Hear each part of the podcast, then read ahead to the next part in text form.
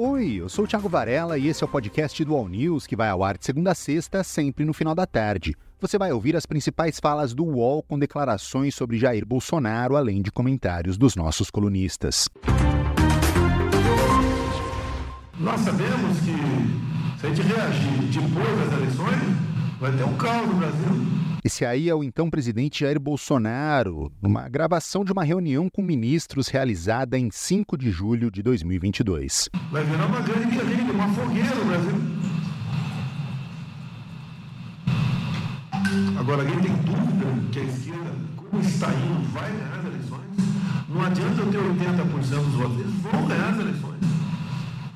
Essa gravação foi apreendida na casa do ex-ajudante de ordens do Bolsonaro, o tenente-coronel Mauro Cid, e ajudou a embasar a operação da Polícia Federal de quinta-feira, que investiga a organização criminosa que tentou um golpe de Estado em 8 de janeiro de 2023. Por Josias de Souza, Bolsonaro pressentia que ia perder as eleições. Primeiro é preciso realçar que é muito inusitado isso, né? Um, um vídeo registrando uma reunião do golpe. Né? Isso é coisa do Bolsonaro. O Bolsonaro presenteou a historiografia nacional e a Polícia Federal um vídeo do golpe. Isso é muito inusitado, né?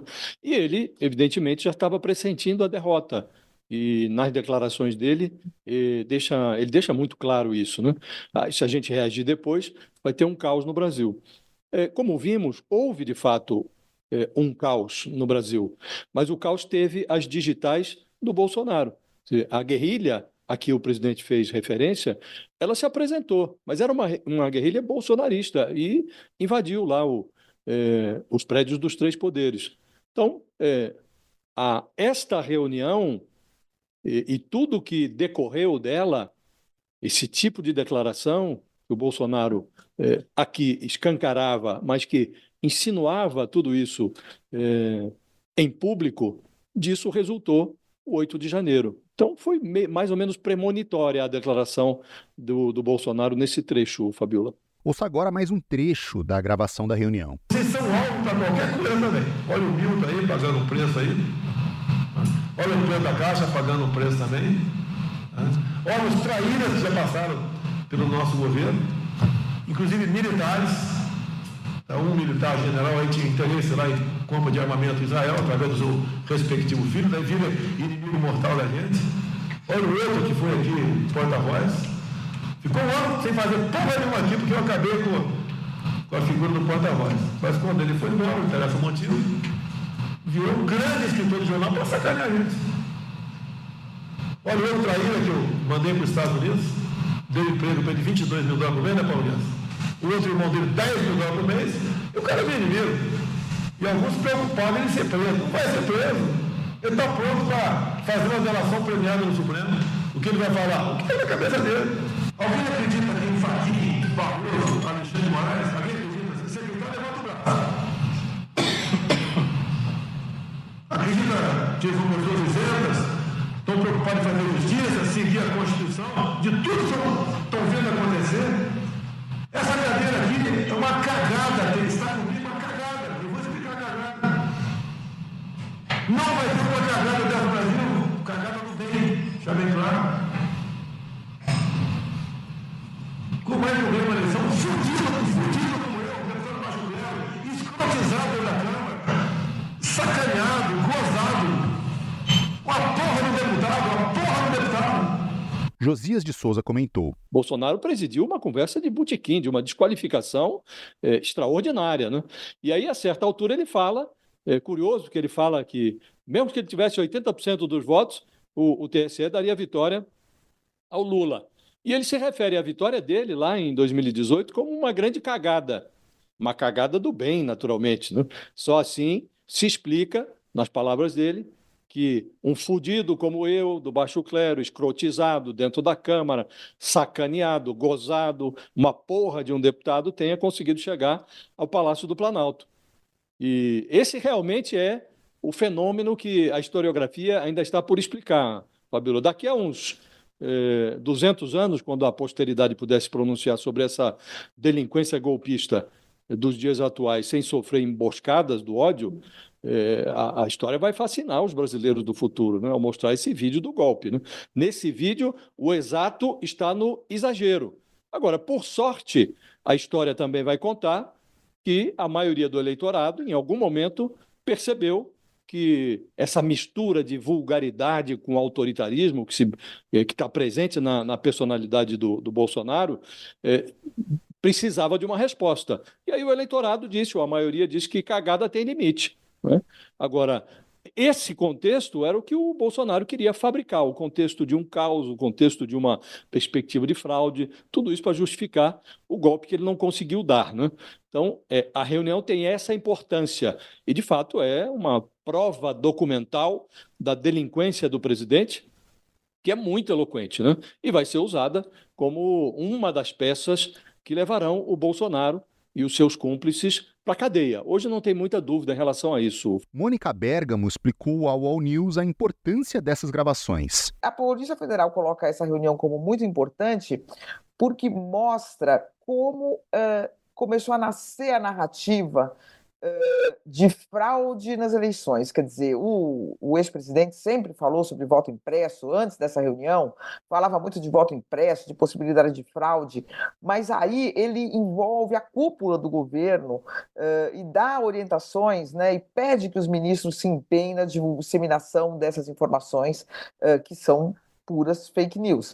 Uh, então, é, a importância dessa reunião e a importância desses vídeos, ela é muito grande porque ela, na cronologia, ela mostra como nasce e toma corpo a narrativa, né, mostra os bastidores de como isso foi feito, e justamente esse é um dos núcleos, né, e uma das estratégias. A narrativa justificaria um golpe, justificaria uma intervenção militar, justificaria um estado de sítio. Depois da narrativa vinham outros núcleos, os núcleos de incitação aos militares e desmoralização daqueles militares que não aderissem ao golpe, uh, viriam outros núcleos, os núcleos uh, de, de, das coisas concretas, como botar tropas na rua mesmo, núcleos de mobilização, núcleos de coleta de informações sobre o Alexandre de Moraes, uh, mas tudo nasce da narrativa. Sem a narrativa, o resto não poderia acontecer, né? Então, é, daí é a importância de se ver e, e, e de ver como a Polícia Federal e o ministro Alexandre de Moraes colocam o Bolsonaro como uma figura central, quer dizer, ao dar essa importância a essa reunião, não era uma reunião, a Polícia Federal não está considerando uma reunião amalucada, uma reunião de bravatas, ela está considerando uma reunião estratégica e uma comprovação de como Bolsonaro estava no núcleo eh, e no comando uh, dessa organização para se tentar. Para o Thales Faria, as gravações provam que o golpe estava em curso. E essas revelações é, de ontem e agora desse vídeo mostram o seguinte: que a defesa fica dizendo: ah, não houve golpe. Se não houve golpe, não houve crime. Não é nada disso. Estava havendo golpe. Essas gravações todas mostram que estava havendo golpe. E eu acho é essa conclusão que já chegou o Alexandre de Moraes. Daí porque ele está prestes a fechar o inquérito. Não, não vão prender o Bolsonaro agora, porque seria é, é, poderia levantar alguma brigalhada, mas é, já está decidido o futuro do Bolsonaro porque está tudo comprovado. Não tem quase nada o que comprovar. Só, o, o Alexandre de Moraes está esperando só para, segundo me disseram alguns juristas, só para robustecer um pouco mais o processo. Mas já está no final. Acabou. A repórter Natália Portinari contou que a Polícia Federal já tem um material bem robusto contra Jair Bolsonaro. O que ocorreu assim nessa semana mostra para quem está lá dentro na Polícia Federal que já se chegou ao topo da, da cadeia de comando, né, da, do que do estava sendo investigado, que foi uma tentativa de golpe de Estado.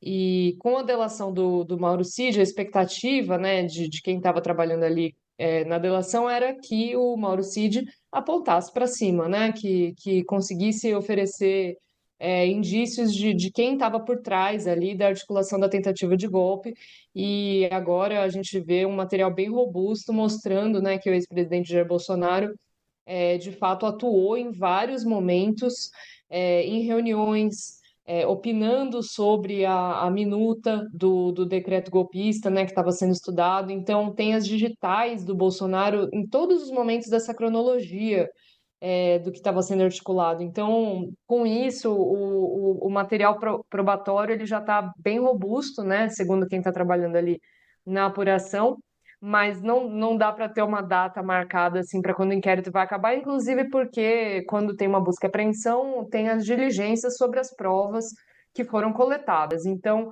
tudo o que foi coletado essa semana ainda vai ser analisado, então tem coisas aí que podem pegar os investigadores de surpresa, né? Um desses elementos foi, por exemplo, na sede do PL ontem, descobriram um, um, um documento ali que é, era um, um discurso decretando estado de sítio, enfim, tem outras coisas ainda que vão ser analisadas.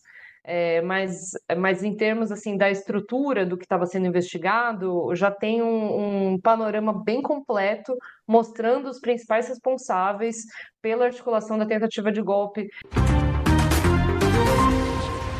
Essa foi a edição de hoje do podcast do All News. Acompanhe as principais notícias no UOL e siga as duas edições diárias do All News em vídeo, às 10 da manhã e às 5 da tarde. Até mais!